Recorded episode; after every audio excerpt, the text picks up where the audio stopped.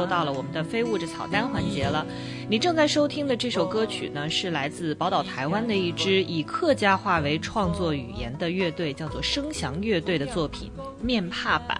我仍然是大家的老朋友深深野。那么承接之前节目我们提到的主题，我们今天接着来和大家聊音乐。那么仍然请到了我的好搭档，我的爱人同志无忌。那么请无忌还是先跟大家打个招呼。Hello，大家好，我是无忌，又见面了啊！时间过得真快，距离上一次做嘉宾来我们的节目，仿佛就是在昨天，竟然就是在昨天那。么本期节目呢，我们仍然来讨论我和无忌在二零二零年底经历的这场听觉盛宴。那么我们之前的两期节目跟大家介绍了其中的一支乐队万能青年旅店和他们的新专辑。那么接下来的两期节目呢，另外一支乐队就要登场了，。现在很多人可能已经没有那个聆听专辑的这种习惯了，因为大家已经很习惯于用数字的方式在聆听。呃，相对于比如说十年前、十五年前、二十年前，大家上中学九十年代、两千年那个时候买磁带、买 CD，呃，那个时候大家可能更多是一张一张专辑的听，是吧？比如说我们印象都特别深的周杰伦《范特西》啊，呃，孙燕姿的《风筝》啊，陶喆的《黑色柳丁》啊之类的，对吧？但是现在呢，因为数字的东西特别多，大家都是单曲单曲的，偶尔你可能有一个歌单，这个歌单里边有好多好多的乐队，但是专辑仍然是一个乐队也好，一个音乐人也好，呃，一个演奏家也好，他最完整的音乐作品的表现形式。所以，如果你想在就是做一个严肃认真的乐迷，是吧？或者说想在聆听上有一种不一样的体验的话，我们建议还是可以多去尝试一下专辑这种载体和聆听方式。这样的话，你可能对它有更深入的整体性的把握和理解。当然了，我们承认，就是数码科技已经全面的改写了我们生活的方式啊，它也当然是改写了我们聆听音乐的方式。就是我之前可能有发过朋友圈感慨过的事情，我们以前可能会整张专辑的去听一一一盘磁带、一张 CD，甚至是 A 面、B 面有这样的概念。那现在反反复复的听，对，然后当年你可能和你的同桌还要分享一副耳机，那当然会产生很多很多的故事。然后你会非常的关注播放音乐这些硬件的更新换代，它用的是磁带啊、CD 啊，还是我们后来用的 MD、MP3，对吧？等等等等，但现在可能很多人已经不用这些东西了。大家最常听歌的时间大概就是在车里，你不管是开的车还是通通勤勤的路上，对的路上。，当然了，这是听音乐的场景。那从设备上来讲，那大多数人当然是通过手机所有的智能终端的这个设备来收听音乐了。呃，总而言之呢，就是二零二零年流行音乐界呢，仍然给我们贡献了这两张，就是年末大礼包足。以让乐迷觉得是一个大丰收的两张专辑。那一个是上一期节目我们已经介绍过的，来自河北石家庄的一支叫做万能青年旅店为大家带来的叫《绩溪南陵路行你》终于。把这名念清楚了。非常感谢你上一期为大家的介绍，我就此时此刻已经把这个名字深深的刻在脑海中。那么这期节目呢，我们接着跟大家聊音乐，我们聊的就是上一期已经跟大家说过的，在二零二零年十一月叫做声翔乐队的。摇滚乐队出版的，叫做《野莲出庄》这么一张专辑。来自宝岛台湾的一支乐队，是来自对岸的。我们认为是这二十年，甚至是接下来的几十年间，将是整个华语流行音乐乐坛最重要的一支乐队。就因为上一期其实我们已经跟大家说过了，就是如果在我和无忌的心中有一个排行榜的话，今天这支乐队才真正的是 top of the top。就是如果大家相信我们的品味的话，我们认为这是华语乐坛目前最具有有分量的一支乐队。就这么说吧，只要台湾有这个金曲奖评选。只要这个乐队参选，几乎每次的最佳乐团评审团致敬大奖一定是他们。嗯，这个这个名字可能大家不是特别熟悉啊，对吧？生祥乐队是生活的生，赵忠祥老师的祥，一听这个名字就特别土，对不对？没错，他是一个中年人对啊为主的这么一个乐队，不年轻也不酷，甚至如果你见过他们的现场的话，你就会觉得他们嗯真挺土，非常土，穿个 T 恤，穿个大松松松垮垮那种居家服的感觉，就是好像和我们想象中的摇滚。乐队的那个形象就是很远，那种标新立异、那种特立独行，差太远，差太远了，绝对不是那种奇装异服的。对，走在街上，你一定不会把他们想象成音乐人。对，呃，甚至朴实的像农民的那种形象。呃，主唱还戴个眼镜，还不是拿吉他，拿一把乐器，对非常典型的民族乐器。对对，这支乐队两次在台湾金曲奖打败了五月天。就大家知道，五月天跟周杰伦基本是最受评委喜欢的两个宠儿，只要。周杰伦入围最佳男歌手一定是他，只要五月天入围最佳乐团，不出意外一定是他。但是呢，这个很不幸的意外，摇滚天团被中年大叔们打败了啊！是至少在评奖这个环节打败了啊！就是说音乐风格是完全不同的风格，是吧？呃，这么说，大家如果看过呃《乐队的夏天》第一季，是吧？里边有一个挺生猛的年轻人的乐团叫九连真人，是吧？他们两个小小男孩，一个吹唢呐啊，一个弹吉他，然后唱的是客家话。然后马东也好，张亚东也好啊，不吝赞美之词，说哇，在他们身上听到了淋漓的元气。但其实，如果你要知道声响乐队的话，你就会知道九连真人是在遥遥的向他们对岸的这些前辈在致敬啊，可以说深刻的影响了他们。从他们的这个编制和他们九连真人整个的这个创作内容方向。几乎是你完全可以在声响乐队里面找到，就是他们的升级。对，他滋养了他啊，就声响乐队滋养了九连真人这样的乐团，对对吧？对对对，你就知道这种乐队从哪儿来。就是他不是说凭空而出，他突然想到我要唱客家话，我要用唢呐，不是这样的啊，因为他们在他们之前十几年声响乐队这么已经这么玩过了啊，他们是非常典型的后辈。当然。年龄也在那放着，功力也在那放着，是吧？这个相差不以离许计吧，可以说。对对对。呃，如果说您是一个小众电影的爱好者，这两年呢，台湾产出了两部在他们这个金马奖上得大奖的这啊小众的电影，一部叫《大佛普拉斯》，一部叫《阳光普照》。而这两部电影的全部的电影配乐都是林生祥做的，也就是这个声祥乐队啊，他的名字声祥乐队的这个主唱给他做的电影配乐。早年我们知道罗大佑就是给电影做配乐出道了，是吧？给那个搭错车啊做这个电影配乐啊。不管是在大众综艺上节目上看到的这么一种形象啊，能看到声像乐队的影响，或者说从电影配乐里边你可能略微的可能感受到他的这个风采。呃，总之，这支乐队在虽然说并不为那么广大的大众所熟知，但是在专业影业乐评人或专业乐队的这个圈子里面，呃，他的评价应该说是非常高的。北京有一家非常著名的唱片店啊，到现在还在卖这个 CD 啊、黑胶啊，这么一个唱片店叫读音唱片啊，独立的读音乐的音。大家可以在微博上搜一下啊。唱片店在北京已经坚挺了有十几年了吧，很多乐队都是他们的常客，他们也帮着做一些专辑的发行之类的，比如说新裤子，就是在他们那儿做了很多的这样的事情。我有一次在这个店里边逛的时候呢，跟他们的伙计聊起来，他们伙计挺热情，说：“哎，哥们儿，你要听什么什么碟啊？”我说：“我想找一张台湾的声翔乐队的《菊花夜行军》。”啊，那是他们二零零二年的作品。我想找一张那个 CD 或者是黑胶。这伙计一听就，哎呦，哥们儿，你品味真不错，那张专辑可太牛逼了啊！不管是编曲、演奏、概念、演唱，哇，太牛逼了。他说那也没得说。我当时一听这个，我说那这个唱片店还是有品位的。朋友们，刚才是一段非常典型的商业尬吹啊。总之呢，就是这个乐队你可能还不知道，但是他们确实在业内是有非常之高，甚至是有一点神秘的高度的这样一支乐队。看起来特别土，你也不太知道，但是它绝对是一个特别特别有分量的乐队。只要你能听过他们的音乐作品，认认真真的呃听下来，你绝对会有所震撼。这是一个绝对会颠覆你传统流行音乐或者摇滚音乐聆听体验的一个乐队。就这么说吧，你绝对不可能说是把他们放在你的某个啊随机的一大堆的歌单里边啊，走在路上随便插个耳机就听，因为不是说听他们要有特别有仪式感，说像宗教般的虔诚一样坐那儿听，不是这样的，而是说他们的这个作品太不一样了。如果说你的歌单里边有一些老摇滚，是吧？国外什么 Beatles 啊、Pink Floyd 啊，或者是国内的五月天、陈奕迅，是吧？这个张楚、窦唯这些，你给他们放一块儿，只要是用随机的这种模式听，一定会非常出戏。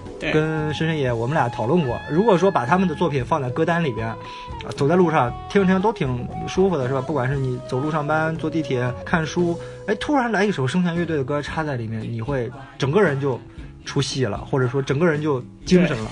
对吧？就特别精神，呃，这完全不一样啊！啪啪啪，完全不一样。那个唢呐也好，鼓也好，吉他也好，演唱也好，都不一样啊。所以说，建议你啊，如果说有空想听，找一个相对来说安静的场合、完整的时间来来听。刚才录节目之前，我也在家里重新听他们的专辑，还是有非常震撼的体体会。嗯，那么说到这里，我们就先来播放一首声响乐队之前的作品，这也是无忌在录制今天的节目之前收听的一首，他们发发表在二零一六年的作品《欺我庄》。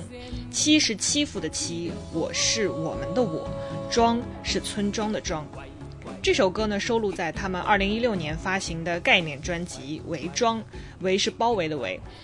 这是一张以反对台湾重工业化为表达内容的一张双专辑。它甚至以反对高雄武清石化工业为明确的宣传口号。《弃我庄》这首歌开篇就是高耸入云的唢呐声，你听，气势汹汹的控诉和呐喊来喽。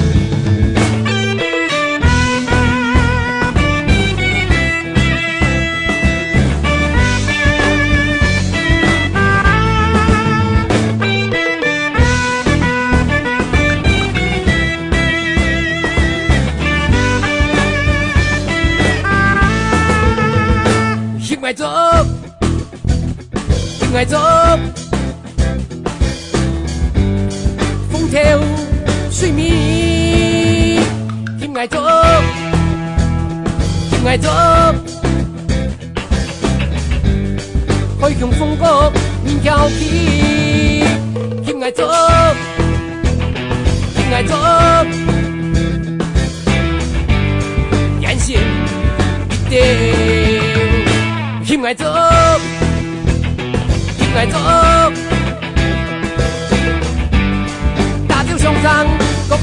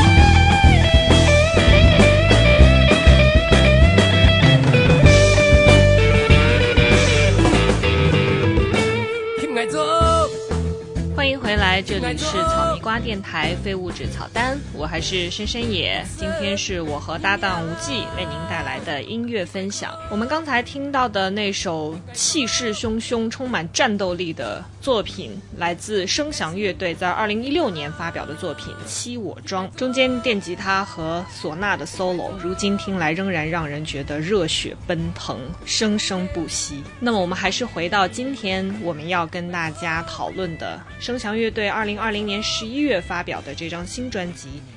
野莲出庄。那么野莲出庄呢？这四个字很简单，野莲是指一种蔬菜，我们等一下会再跟大家展开来讲。出庄呢，就是离开村庄啊。那大概可能大家对这四个字有一些模糊的这个印象，我们等一下再继续谈它的内容。那么想跟大家说的是，这张专辑的发行和出版呢也非常有意思啊。针对于声翔乐队这支乐队而言呢，在二零零二年的时候，台湾正式加入 WTO 世贸组织，彼时呢，他们还叫做交工乐队。这支乐队在当年呢，发行了一张专辑，叫做《菊花夜行军》啊，很多台湾对岸的这个。乐评人呢，把它称作这个菊花就是就是菊花的意思啊，不是那个菊花的意思，就是植物菊花啊。陶渊明喜欢那个菊花，不是某些人喜欢的菊花。OK，他们发行了《菊花夜行军》这张专辑，那这个对岸的乐评人呢，很多人说是唱出了台湾农村转型的痛苦、悲哀和愤怒啊。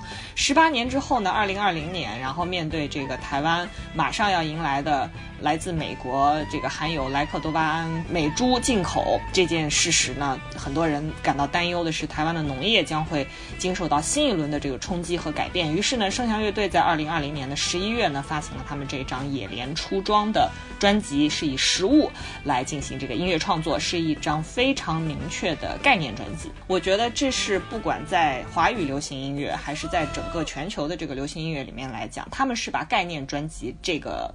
呃，音乐制作的理念和方式发挥的淋漓尽致的一支乐队。什么叫概念专辑？其实概念专辑就是你在做一张专辑之前，不是以包装这个歌手本身为出发点的，而是说我们先从一个概念本身出发。比如说，我想要。讲述一个童话故事，我以一个社会议题，然后来进行设计，然后整张专辑的，比如说十到十二首歌，甚至是双专辑，那么所有的歌曲都来围绕这个主题进行演绎、进行发挥、进行创作。你让我突然想到了林俊杰的《三国》。那可能只有那一支就是哎，这个就是区别所在。我今天还在想，比如说我们最熟悉的，可能像周杰伦，为什么我我会把他和概念专辑联系起来呢？是因为如果要是从周杰伦最早的专辑开始听的话，我想大家对他的专辑封面应该是有很深刻的印象的。他有的时候可能是穿军装，是吧？然后有时候是把自己想象成黑手党啊，有的时候还是自己是牛仔等等。半兽人。对，但是他那些专辑呢，有一些歌曲的创作是概念先行，然后再来围绕这个概念进行发挥。但是他整张专辑其实相对来讲，它的概念并不是那么明确和集中的。没错。什么是概念专辑？其实大家如果要是呃是严肃乐迷的话，可能听过，比如说像张艾嘉的。忙与忙啊，他专门就是讲都市丽人的，当年九十年代的都市丽人的都市女性有多么的忙碌，顾不上谈情谈恋爱，爱情也不顺畅，就是一个非常明确的白领是什么样的一个形象。他那张专辑就是来建构这个形象。然后还有像达明一派的石头记，我们就对这个乐队不太不再继续展开了啊。比如说还有已经被奉为神作的像王菲的预言，它里面几乎所有的歌曲都是。以比如说像什么这个阿修罗啊、香奈儿啊、这百年孤独啊，都是展开一个像寓言类似这样的一个讲述的。然后还有像大家熟悉的像阿密特。这是张惠妹经常说，就是她先搞成了一个阿密特这样一个形象。什么是阿密特呢？然后她歌曲里面整张专辑都在集中的来塑造这个形象。然后还有像这个前两年很火的林宥嘉的那张专辑叫《今日营业中》，他把自己想象成一个便利店的这个打工人。我在这个便利店里面呢，就给。都市这个迷茫的人、忙碌的人、愤怒的人、哀伤的人，来唱出他们的心情和生活。这些相对来讲还都还是比较商业的。对，比如说像二零二零年啊，这个绝对的热搜榜首五条人，他们的这个。创作专辑里面有《现成记》，有这个《梦幻丽莎发廊》，这个都是非常明确的概念专辑。在西方就更不用说了，比如说像吴忌非常喜欢的 Beatles，他们有一张伟大的专辑《Sgt. Pepper's Lonely Heart Club Band》，对吧？对，这张专辑叫做台湾的一本特别搞笑啊，叫做《胡椒军曹寂寞芳心俱乐部》啊。其实这个直译过来就是 Sgt. Pepper 嘛，就是 Pepper 就是胡椒那个词嘛，但是你音译的话应该叫做。踏破军事，什么寂寞之心俱乐部乐队啊，就是他们把自己想象成这么一个乐队，然后这个乐队要去表演，那他们唱什么歌，然后你在现场还能听得到啊？就比比如说像这个主题曲里面，就是同名的这这首歌里边啊，好像他们四个人还分饰好几角儿。这个麦卡尼呢，就把自己当成主持人，说我们这儿有个乐队啊，来来来，把大家这个请上来，给大家唱一唱，是吧？然后他们就开始就是完全的角色扮扮演了，就大家可以把概念专辑想象就是 cosplay，对，用声音里。面的 cosplay，对，还有品像 Pink Floyd 的 Wall，对吧嗯？The Wall，民墙。包括像这两年更有影响力的流行歌手，比如说像 Coldplay 的，他们的最近一张专辑叫呃，也不是最近啦，就是可能我们这十年比较熟悉的 Ahead Full of Dreams，它就是完全想象成一个游乐场，对吧？然后呢，完全发挥自己的想象力去想象一种游玩、去嬉闹、去释放的这么一个状态。然后还有就是 Beyonce 的 Lemonade 柠檬水，包括我昨天 Q 到的说这个词作完全超出了作曲者的演唱者的能力水平的江湖啊，周华健的江湖。它也是一张概念概念大碟。总而言之，为什么我们前面给大家举了这么多中外的所谓的概念专辑？你也会发现到，我们所有举到的这些歌手、这些音乐人，概念专辑并不是他们以比较长的这个音乐生涯里面最重要的一个组成部分。可能是灵机一动，说啊，我今年就来给大家做一张概念专辑吧。或者是如果有了这个概念的想法，一个比较新颖的想法或比较成熟的想法之后呢，他说，那我来做一张概念专辑。它像一个动机，它像。是一个动机，它来的非常偶然，非常随机。但是像声响乐队这支乐队呢？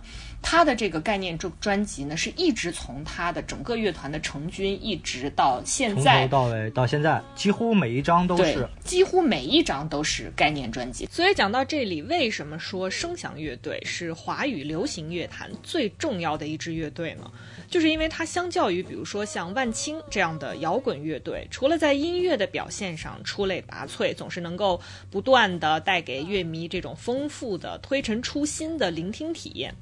我觉得更重要的是，他们经历了种种的变化，这里面有呃人员上的更迭，有专辑上的成功。呃，不论是市场的还是专业的反响，然后这里面还有他们参与社会运动的成功或者失败的经历等等。呃，如果算起来，从上世纪林生祥本人啊，在大学时期组建的一支叫做关子音乐坑的乐队，到后来林生祥和他创作生涯最重要的一个合作伙伴，也就是作词人钟永峰展开合作，到今天他们的创作生涯将近三十年了。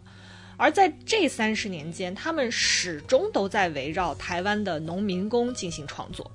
这种创作不只是一种外部的观察，它和我们之前谈到万青的时候说到的那种观察是有着天壤之别的。就是除了声响乐队现在编制内的其他乐手以外，林生祥和钟永峰都来自农村。然后他们对这个台湾农民的观察和写作是建立在大量的生活经验或者说生命经验之上的，甚至可以说，你听声响乐队的作品，几乎就是在看一份鲜活的、动人的近三十年间台湾农民的田野调查报告。无论他们在音乐作品上取得多么大的市场反响，以及呃，他们个人作为音乐人。对吧？职业生涯所获得的那种成功，他们始终都没有离开过土地，没有离开过农民。这种在音乐创作取向上的坚持，唤起了我和无忌对这支乐队一种高度的敬意。我想，这种肯定是远远高于我们对音乐人评价的维度的。对。那么，我们先给大家介绍一下最新它的这个构成，就是这支乐队现在的组成。它不是一个就是我们最常见到的一支乐队的几大件儿，鼓啊、贝斯啊、吉他啊、主唱，对吧？这四个。然后，他这个乐队的组成很有意思，其实是一个七人的编制，而且作词人在里面实际上是一个非常非常重要的存在，就跟万青一样，就是基庚在某种意义上。定义了这个万青的话呢，声响乐队里面的作词人叫做钟永峰，在某种意义上也是定义了声响乐队主唱声响，他自己的乐器呢是一把电乐琴，这是完全由声响本人创造出来的一个乐器，电乐琴。如果大家看过《海角七号》。大家看过《海角七号》的话，里面茂博弹的那个圆圆的，像三弦一样，有点像软一样，那个就是乐琴。除了这个主唱声翔，作词人这个钟永峰，他的吉他呢是来自日本的，叫做大竹岩来主奏吉他。贝斯呢是同样来自日本的早川彻，还有他们的这个鼓组，鼓就是整个的这个鼓组是来自日本的一个爵士乐的这个鼓手，叫做福岛纪明。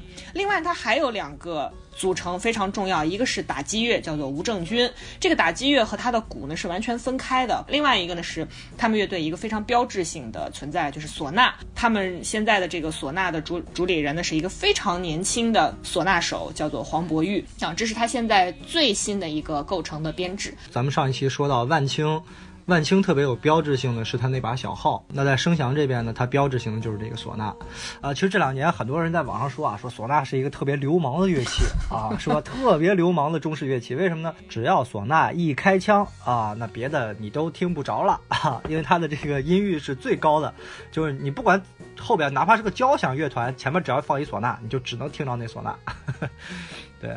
但是大家不要对它有偏见，是吧？因为这个唢呐在这个里面其实非常非常好听。其实，呃，这个中国的摇滚乐开始使用这个唢呐，有相当一部分程度跟国外的这个，比如说像 The Beatles，像后来的 Paul McCartney，他们会把这个苏格兰风笛用到这个摇滚乐里面，它形成的这种就是极细极高的这个音音质音域和下面摇滚乐摇滚乐的这个托底，它构成的这种张力。这个你刚说到那个 Beatles 里面用苏格兰风笛，大家觉得苏格兰风笛可洋气是吧？麦卡特尼呢？他把苏格兰风笛和军鼓加一块儿，做出那种军歌葬礼的那种感觉，是吧？因为大家都知道，那苏格兰风笛是送葬的时候经常吹那个嘛。对。但是那个澳大利亚有一支非常老牌的国宝级的乐队叫 A.C.D.C。A.C.D.C 呢有一个专门写摇滚的一首歌，里边就是他这个主唱也去吹那个苏格兰风笛。我天，那天听那个苏格兰风笛的时候，我就突然觉得这玩意儿特别像唢呐，几乎是一样的。其实唢呐和风笛它的这个音色非常相似，唢呐在中国使用的场合和这个苏格兰风笛在苏格兰使用的场合非常类似，重完全重叠，几乎其实就是红白事儿，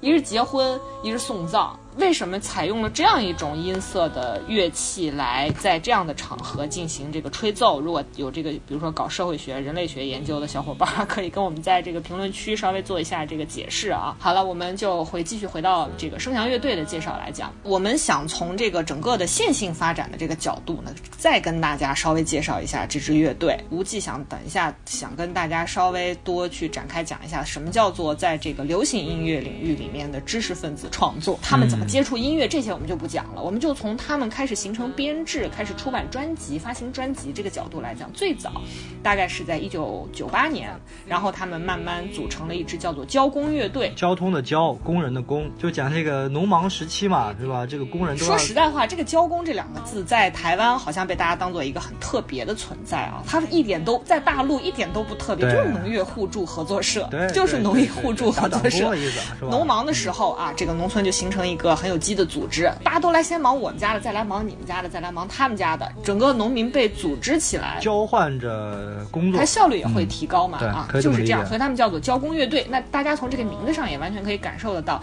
他们是一支完全来自于农民，站在农民立场上来进行这个创作的乐队，特别土，农民写作。为什么在一九九八年呃正式成军呢？是因为林生祥和钟永峰刚才说他们的作词人，他们来自呢台湾最大的客。家人的这个聚集区在高雄的美浓这个地方。对，这个美浓是讲客家话的，这个跟福建呀、江西啊、广东啊一些讲客家话的地区，实际上那都是从那边迁过去的啊。美浓基本上是福建吧，哈，福建和广东应该是。嗯，比如说叶剑英最著名的就是客家人，梅州嘛。美浓这个地方呢，在上世纪八十年代的时候。美农也开始经历它的工业化，它是一个非常传统的以农业为支柱性产业的这么一个地方，所以在经受工业化的过程中呢，它对于水资源的需求就开始越来越大，所以要在当地新建水库。这件事情呢，在美农当地引起了极大的反弹。当地主要考虑是污染环境。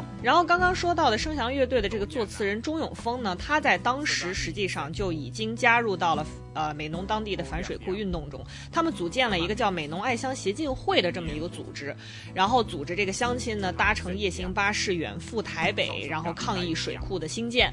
在他们的这个有效的动员和游说下呢，立法院在九三年到九四年间就把这个议案给删除掉了。但是到了九八年，这个政坛更迭。这个水库的议案又被提到了实施建造的计划之中。这个时候呢，刚刚服完兵役的林生祥回乡呢，也决定加入到这个反水库的运动中，所以呢，就和。钟永峰一起成立了这支交工乐队，积极的加入到后来的这个反水库的运动中。所以他们呢，想要出版专辑、制作音乐、进行音乐创作。用钟永峰的话来说呢，就是要做一个文化的原子弹。当然，后来钟永峰说，这都是为了拉拢林生祥来做这件事情硬掰出来的一些一些 title。搞社会运动啊，说白就搞社会运动。对对对，总之就是搞社会运动。所以大家也看得出来，在最开始，他们就是很明确的要直接介入现实，反贼。脑后有反骨，嗯，所以他们出版的第一张专辑呢，叫做《我等就来唱山歌》，就是在这场社会运动的过程中完成制作、完成创作的，几乎记录了整个美浓地区在九十年代初到九十年代末两次反水库运动的全过程。这就是一张非常典型的概念专辑。那么，如果说第一张专辑《我等就来唱山歌》是一张振聋发聩的革命性的作品的话，那么接下来他们为流行音乐贡献了一张可以称之为是伟大的作品，叫做《菊花夜行军》，绝对的神作，史诗级神作。嗯，在这张专辑里面呢，他们使用一种完全是魔幻现实主义的创作方法，塑造了一个叫做阿成的青年人的形象。阿成的身上不只是浓缩了台湾美。美浓镇，甚至是整个台湾当下农村的返乡青年的所有的故事和形象。这张专辑的创作不只是有极强的故事性，而且是有极强的情感热度的这么一张专辑。而且它利用民族乐器和摇滚乐器的这种结合，创造了非常非常丰富和有层次的农村生活场景的一种听觉上的再现。你带来的这种听觉体验是特别特别广阔的。就这么说，《菊花夜行军》这首歌呢，里边甚至还有模仿蒋经国讲话。还有拖拉机的发动。是吧？还有摩托车，这都是用乐器来表现的啊！除了蒋经国那段讲话以外，嗯，很有意思。菊花夜行军后来发行十五周年的时候呢，他们举办了一场演唱会，我和无忌还有幸这个到台北，不是有幸，是我们专程跑过去。我和无忌专程跑到了台湾给他们捧场啊，就为了看这场演唱会。那也不会可能会被我们两个列入到此生最震撼的 live 表演的其中之一。无忌非要在这个时候跟大家想说插一段八卦来讲，我们就稍微。题外话一点啊，交工乐队时期呢，他们的鼓手叫做钟成达。这个钟成达呢，呃，一开始是很典型的这个摇滚乐的这个鼓手，但是在进入交工乐队之后呢，把这个鼓组和传统的打击乐进行了组合啊，就是变成了交工乐队非常有代表性的的编排。钟成达后来呢，就跟着陈明章一直在玩音乐了啊。自从交工乐队解散以后，陈明章是谁呢？陈明章就是侯孝贤那部很有名的文艺电影《恋恋风尘》的音乐的创作人。嗯，《恋恋风尘》。这这部电影别的没得奖啊，音乐得了一大堆的奖，而且在前几年还重新出版了他的专辑啊，这是题外话。从八卦的角度来讲呢，钟成达的弟弟更有名一点，叫做钟成虎。钟成虎是谁呢？就是陈绮贞的前男友及这个捧红了卢广仲的经纪人。这个钟成虎呢，并不只是他们乐队的某个亲戚。钟成达和钟成虎在最早和林生祥还组成过一支乐队，叫做关子音乐坑啊，这是在交工乐队的史前史了啊。我们就八卦到此为止。然后后来呢？这个交工乐队解散之后呢，声翔又和其他的这个音乐人组成过叫做《声翔与瓦窑坑三》，然后他们发行过一张专辑叫做《临岸》，是讲这个打工人。刚才不是说了吗？菊花夜行军塑造了一个返乡青年阿成的这么一个角色。《临岸》这张专辑呢，也是一张概念性专辑，它讲的就是阿成返乡之前在城里面打工的这么一段经历，呃，人生的际遇啊，命运沉浮等等等等。它标题曲“临岸”这两个字。呢是客家话，指的就是黄昏这段时间。如果大概的去理解一下的话，他说的就是打工人，对吧？每天下班之后，在城市里面浑浑噩噩来回的游荡，每天到下班就特别愁啊，是吧？但是他们这打工人还不是高级打工人，还能正常下班，还能让你愁，是不是？我们九九六这零零七的哪顾上愁啊，是吧？没有临岸。总之呢，就是这个是大家可以看得出来，他们的这个创作脉络一直是关注整个的底层群众、底层人民的啊。再到后来呢，声翔开始结识到现在我们刚才说的他的这个吉他手，呃，来自日本的大竹研，然后他们一起创作了《种树野生大地书房》。就是从这个名字大家可以看得出来，他们的这个创作试点已经逐渐又开始回归到农村。呃，他的整个的这个写作呢，开始表现出一种在农村耕作、日出而。作日落而息的这么一种带有一点点田园风光，但是实际上内容跟农民当时的这个生活境遇、农业问题息息相关的一些创作的作品。然后再到二零一零年，现在的这些成员进来，正式组成了现在的所谓的声响乐队。他们一系列出版了三张概念专辑，《我装》《伪装》到现在出版的《夜连出装》，一共构成所谓他们的“伪装三部曲”啊。刚才是从一个线性的角度给大家稍稍微介绍了一下声响乐队的作品的创作过程。我们再回到二零二零年十一月份出版的这一张《野莲出装》，那这张专辑的出版设计整个的这个过程呢，稍微跟大家讲一点。这些年来呢，这个钟永峰他一直致力于说想写实物。从二零一零年他们出版《我装》那张专辑的时候，他就有这个想法，就是刚才我们给大家播放的《七我装》所在的那张专辑，那张带有非常强烈的战斗色彩的双专辑。然后恰巧到了二零一七年的时候呢。他本人受到私人的一些委托，于是他在这个连续三年的时间里呢，就用这个食物为题目创作了收录到《野莲出装》里面的三首歌。所以说，大概是在这个时候，他的作词人钟永峰大概确定了，就是要做一张跟食物有关的音乐专辑。为什么我们这个时候说，就是钟永峰他作为作词人说啊，我要做这么一张专辑，他的乐队就要跟着他一块儿来创作呢？那这个钟永峰到底在他的这个整个的呃声响乐队里面起到一个什么样的作用？钟永峰又是一个什么样的人呢？我们让这个吴忌老师跟大家稍微做一下介绍。简单聊一聊，简单聊一聊啊，就这么说吧。钟永峰是一当官儿的，嗯，他当什么官儿呢？他是台北市的文化局局长。大家觉得，哎呀，台北嘛，是吧？一个地级市，文化局局长也就是个处这个这什么处级干部还是科级干部吧？啊，叫普通干部吧。但是其实并不是的，因为台北作为台湾的省会，地位还是比较重要的。台北市长也好，或者说其他的这个。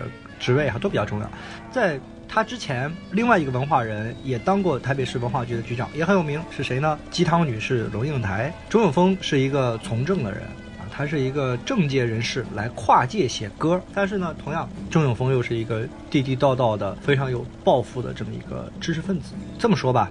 就是钟永峰之于声翔乐队的这种灵魂作用，呃，他给自己起的代号，比如你们都是吉他手、鼓手、什么唢呐手，我叫什么呢？我叫匕首啊，我是拿笔的啊，我叫匕首。这个身份让我们让我和深深也想起来以前的有一个作家也有类似的这种身份，就是谁呢？早年大家都看过一部喜剧，叫做《我爱我家》，一般大家都叫编剧，是不是？我爱我家的灵魂人物是他的北大中文系的已经过世的。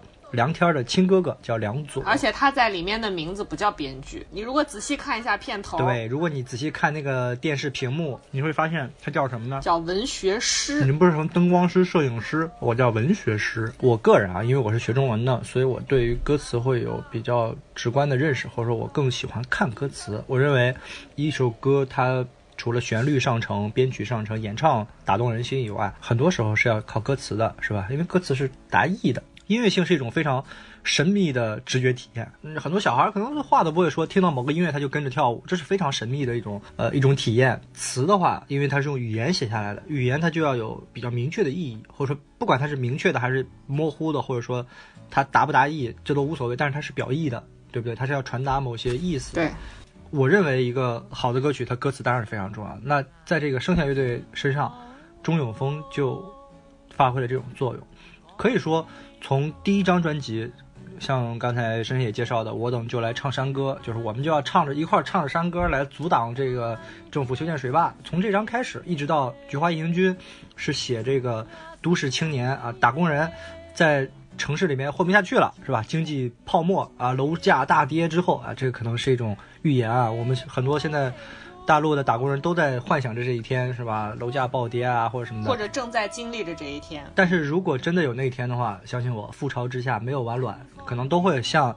这个《菊花英雄军》里面写的这个青年阿成一样，没有办法，只能回家了，是吧？回到农村老家去重新开始，依靠土地过生活。他那个专辑里面他是种菊花的，后来虽然也失败了，是吧？然后一直到后来的，是吧？我装为装，野莲出装，那听起来特别土，是吧？跟昨天说的石家庄差不多，都是庄嘛。我庄就是我的村庄的意思嘛。对，石家庄好歹还是个城市呢，啊，他他这个真的是村庄啊，真的是村庄。农村就是农村。对，可能很多这个知识分子或者说受过教育的认真听众觉得，哎呀，嗯，好像跟我确实有点距离。为什么呢？因为我们很多人都已经失去了跟。土地的这种连接啊，如果说倒推个二三十年，我们上一辈，我们的父母那辈，他们可能更多的还有这种情感体验。比如像我们俩的这个父母，就我至少是我妈农村出来的这种，以前刚搬到楼房里边，特别喜欢在阳台上种菜，是吧？种葫芦、种种黄瓜、种什么之类的，一定要垒那么一个东西。其实现在为什么就是你也经常会看到你身边的有一些年龄相仿的这个同学、朋友、同事的父母。也有这个喜欢在居民区后头弄片地啊，跟这三五成群的邻居一块儿种或者有点钱的就包地是吧？包地种种点桃子，种点柿子什么之类的，都有这样的。或者甚至有人说中国人的天赋是种菜是吧？中国人特长是种菜。但是我相信到我们八五后、八九零后这批人，可能你真正会劳作、熟悉每种作物的生长规律，呃，我觉得这样人是越来越少的。对。很可能在某一天就消失了，对吧？所以说，某种意义上，我们和这个土地的连接确实在失去。所以我们和这样的音乐，可能初次听到它的时候，感觉进入起来有一定的陌生感。但其实你说它陌生吗？它并不陌生，那是我们本来应该非常熟悉的东西。它还会在我们内心的深处去唤醒某种某种原始的情感。对，而且等一下我们再跟大家展开讲这个野莲出庄的话，大家可以完全感受得到，摆在你面前，现在在城市里面已经在。盘中物、餐中物的这些东西是如何可以和劳动和那些人联系在一起？它应该最本源的和什么东西联系在一起？他们在唱什么？这些食物本身只是你的口腹之欲而已吗？不是，那他讲了一些什么？我们等一下再跟大家展开，再去讲一讲。嗯，刚才提到钟永峰是一个政界人士，同时又是个知识分子，对吧？他是他是读社会学、人类学的，而且是有留学经验的人。对，从美国回来的。一个农民。事实上，他这个他是农民，地道农民，对吧？他是哪哪年？七几年的吧？应该是七零后。对，七零后，所以他应该是四十多，已经接近五十岁的这么一个年龄了。相对于我们很多坐而论道的这种学院派知识分子来说，又有知识背景，又有从政经验的人，丰富的田野调查经验，田野调查。对吧？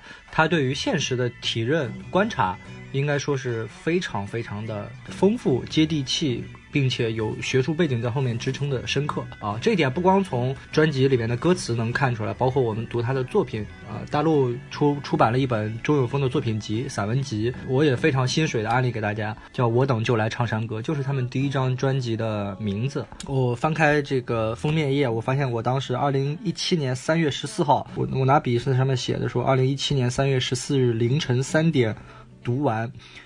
震撼，这是一本在内心掀起风暴的书。就我还写说，我认我认为这本书值得反复来读啊。后来包括这个，我还在从北京到廊坊去看我媳妇儿的高铁上，把这本书给丢了，然后后来又给捡回来，又给捡回来，失而复得，是为记啊。这是我当年二零一七年认为非常有。启发性意义的一本，而且吴忌还把它推荐给自己正在做这个选调生的，对对，在做村官的挚友。我们我们上一期节目里面提到说，万青呃第二张专辑歌词，我认为我至少从我的审美来看，我认为他不够满意，是吧？或者说，呃，他的作词某种程度上，呃，是这张新专辑的软肋啊，或者说是他不够完完美的地方。那我认为，呃，同样相比来看的话。呃，因为这两个乐队很有意思啊，都是一个人作词，另外一个人作曲，是吧？他的作词和作曲是分开的，在万青是基庚和董亚千，在声响是林生祥和周永峰，都是分开的两角。如果大家有兴趣，可以稍微去看一下其他的这个流行呃摇滚乐队或者流行乐队啊，基本上都是有一个灵魂人物。比如说你去看其他的这些乐队里面的作词作曲，如果是三个人、四个人，当然他大部分的作品的这个写词人可能是固定的，或者编曲是固定的，但一定会有那么几首是其他的人来。来完成的，或者交换来完成的，但是在这两期节目里为大家介绍的这两支乐队呢，就是非常固定，作曲就是作曲，写词就是写词，没有别人，唯他们两个。像这两个乐队非常有意思啊，作词和作曲分饰两角。那我前面说到万青，我可能不是特别满意在这张专辑里面，但是声弦乐队一如既往的高水准，就作词和作曲的配合程度、一致程度，呃，艺术高度。应该说是，甚至有点像那种炉火纯青的感觉，啊水乳交融。对，有点你你如果你如果对比，有个打个不恰当的比方，就像那个 我们看很多足球场上那种老妖怪，是吧？就那个那个那个球员可能岁数已经偏大了，比如三十五岁往上了，但是他可能体能不够好了，速度不够快，但是他的技术越来越好，越来越妖，是吧？越老越妖，就玩出来那种。呃，另外一种高度，另外一种境界，他可能跟这种小年轻靠身体、靠速度踢的已经不是一种球了，对吧？所以他们虽然他们是同场竞技，但是他们已经玩的不是一个东西对，而且为什么这个地方要跟大家着重介绍钟永峰啊？如果要是没有钟永峰的话，林生祥的创作不知道今天会呈现一个什么样的面貌。然后无源之水，无本之木啊，可以这么说准。确来说，让他走上呃以农村人、以农民、以现在的农村青年为立场来进行创作的这么一条路啊，接触到广泛的这个劳作者、生产者、边缘人，如何去体会他们的这个立体性、多面性、丰富性，都是钟永峰一步一步把林生祥拉到了这条路上来。我们一起来听一下2006年林生祥发表的《种树》这张专辑的标题曲《种树》。这时的林生祥已经把他乐队的编制缩到了最简，只留下了来自冲绳的音乐大师平安龙的三味线，还有大竹研的吉他，以及声祥自己的乐琴。在那一年的台湾金曲奖的颁奖典礼上，《种树》这张专辑获得了最佳客语专辑，标题曲《种树》还获得了最佳年度客语歌曲。我就是在那一年的金曲奖颁奖典礼上第一次认识了林生祥，因为他两度婉拒了这两个奖项。他的理由是音乐的创作不应该以语言来进行区分。但是更有意思的是，那一年《种树》这首歌的作词人钟永峰荣获了金曲奖年度最佳作词人奖。我确实不懂客家话，但是你听这首歌，你一定知道他在唱什么。种给离乡的人，种给太宽的路面，种给归不得的心情，种给留乡的人，种给落难的童年，种给出不去的心情，种给虫儿逃命，种给鸟儿过夜，种给太阳生影跳舞，种给河流乘凉，种给雨水停歇，种给南风吹来，唱山歌。种啊本异乡的人，种啊不路面，种啊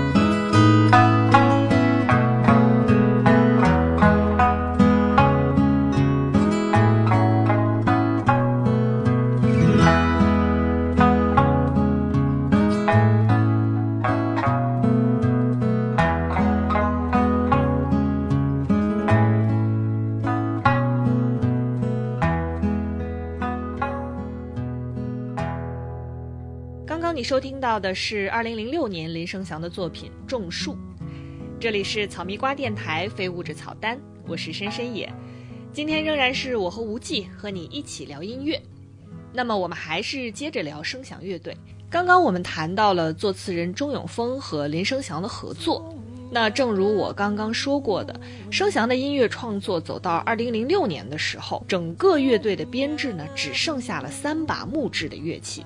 但是也正如你刚刚所听到的，只是这三把琴，它仍然创造出了极其辽阔的音场。而钟永峰的词从城市的打工人又一次回到了农村。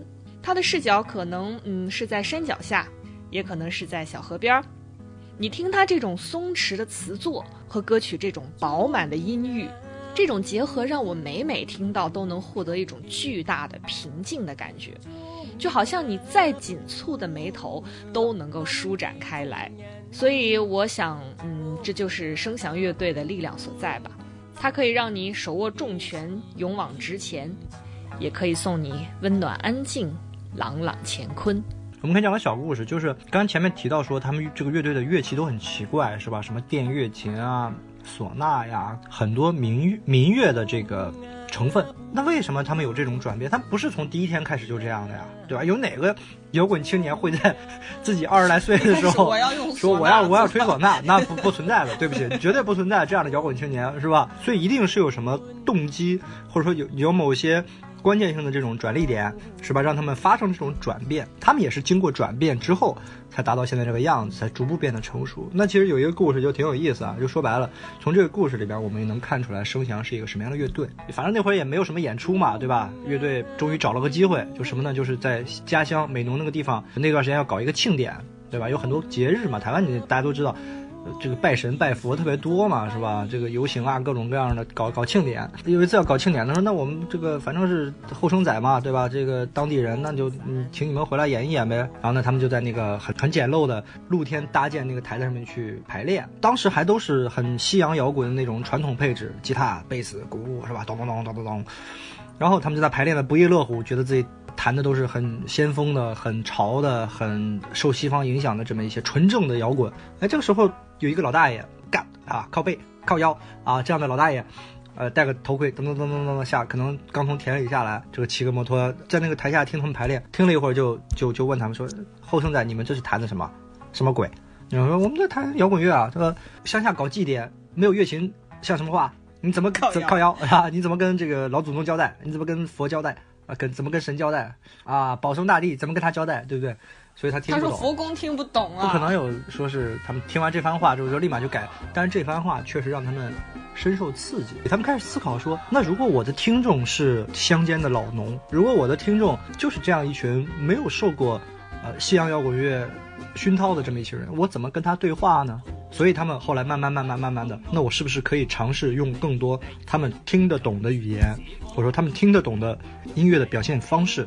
去表现我想表达的内容，是吧？形式是可以变化，但是内容是我想表达的内容。对，就声翔开始有了这样的反思和想法之后，然后这个时候才，因为他退伍，他因为当兵嘛，退伍回来之后，重新再次遇到钟永峰的时候，哇，两个人这个时候钟永峰也觉得啊，你大家想的都差不多嘛，一拍即合，志同道合，于是共同走上了这条路啊。什么叫独立乐队啊？大家大家现在经常听说，好像是独立乐队就是那种地下的，暗无天日，在北京住地下室了，是吧？这个兜里兜里老没钱的。可能时不时的乐队里边是四个人吃一包方便面的，不一定纯粹意味着这个是独立。所谓独立制作，就是它，它是没有签唱片公司的，是吧？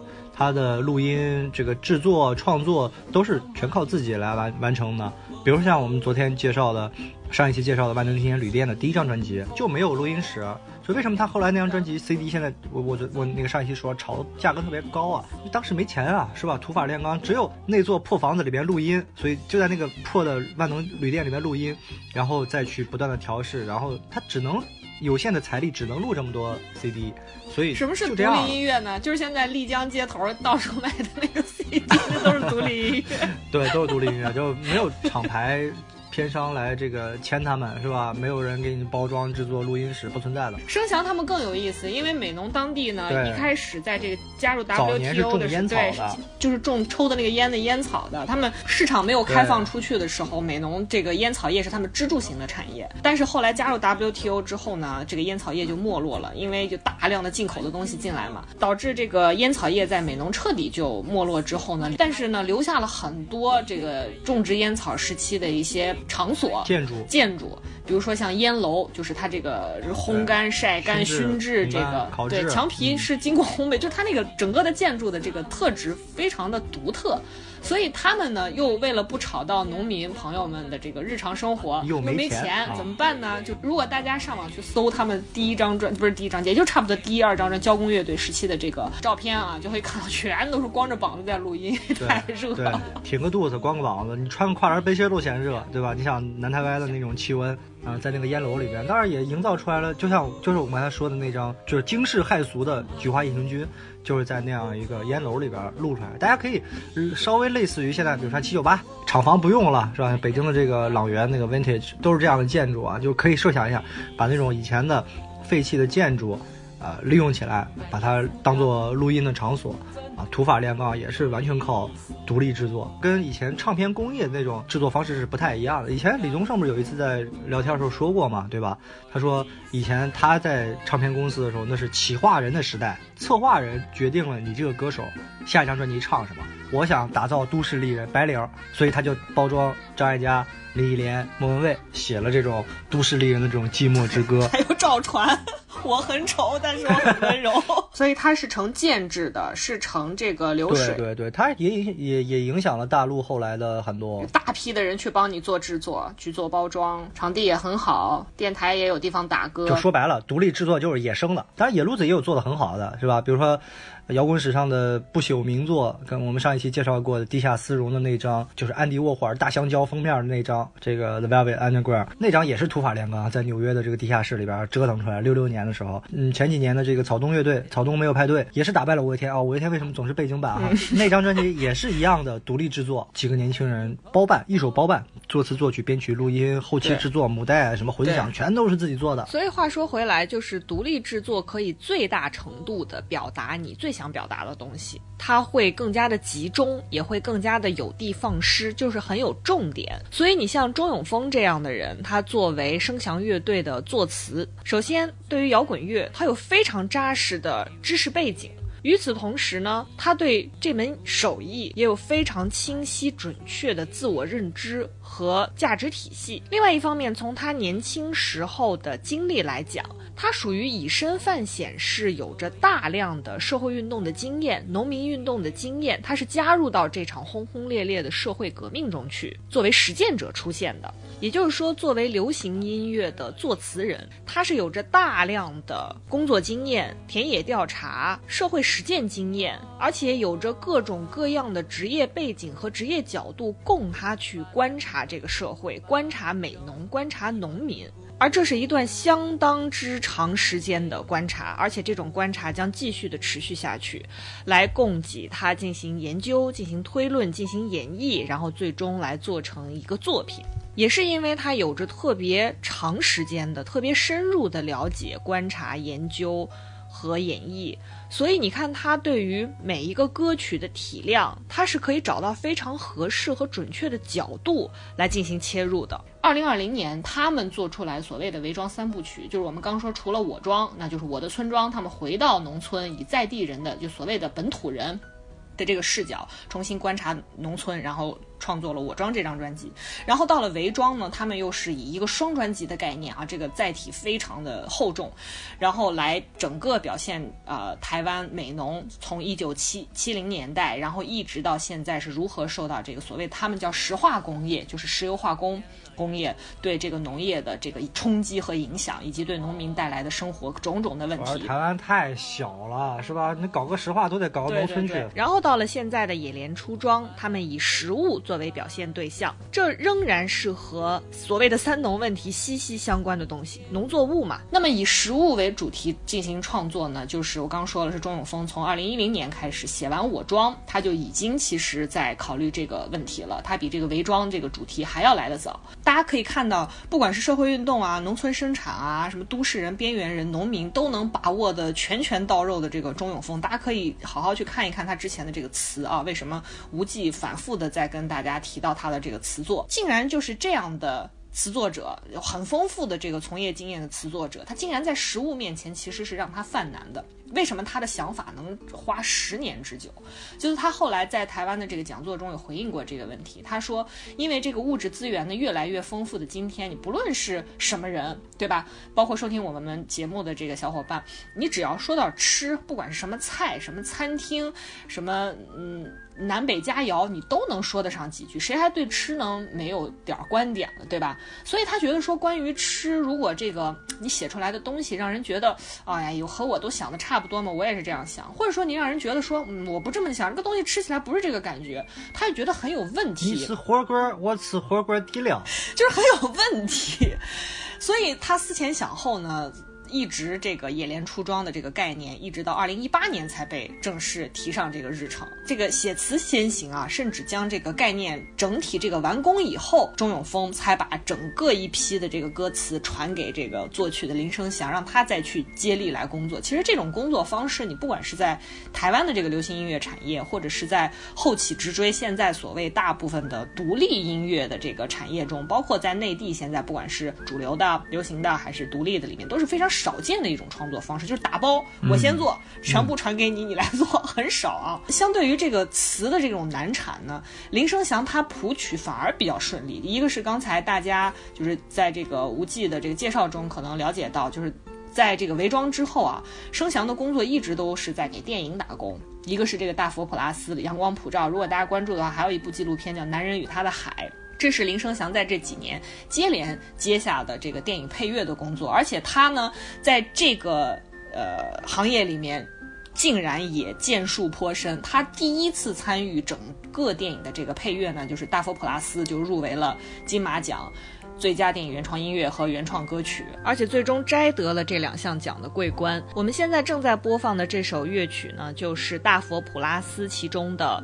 配乐叫做面会菜，这个面会菜实际上也是一种食物，但它不是以食材来进行划分的，它是指行刑之前的犯人吃的最后一顿饭，叫做面会菜。大家可以听一下啊，这个演奏是吧？这个编曲哇，非常精彩的是吧？很凄凉的一首歌呀啊，这是我居然学吉他非常想学的一首歌，就是很黑白的人生。大家可以看到啊，就是生祥去做这个命题作文是做的非常好的，你给他一个主题，你给他一个框架，他会完成的非常好。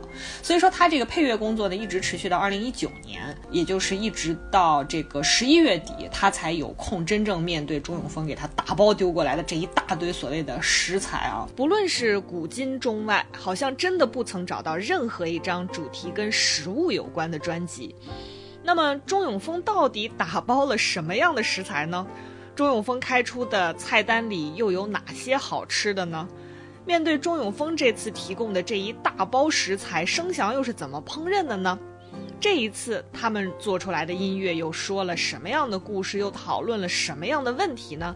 请大家一定要紧紧的 follow 我们的节目，草蜜瓜电台非物质草单，精彩内容还将继续。节目的最后呢，就为大家送上我们在本期节目全程不断的 Q 到的那张神作专辑里的标题曲《菊花》。夜行军这张专辑呢，让交工乐队拿下了当年的金曲奖最佳乐团奖。节目的最后，我想跟大家一起分享林生祥当年在台上的获奖感言。他说：“我想罗大佑跟崔健的音乐影响了我们，让我们走上了在地摇滚的路线，所以我们用传统的器乐来搞本土的摇滚，而陈达的音乐告诉我们。”音乐要走入社会，所以交工乐队如果是一支麦克风的话，我们的麦克风就是要递到工人和农民的面前，把我们听到的、看到的故事讲出来。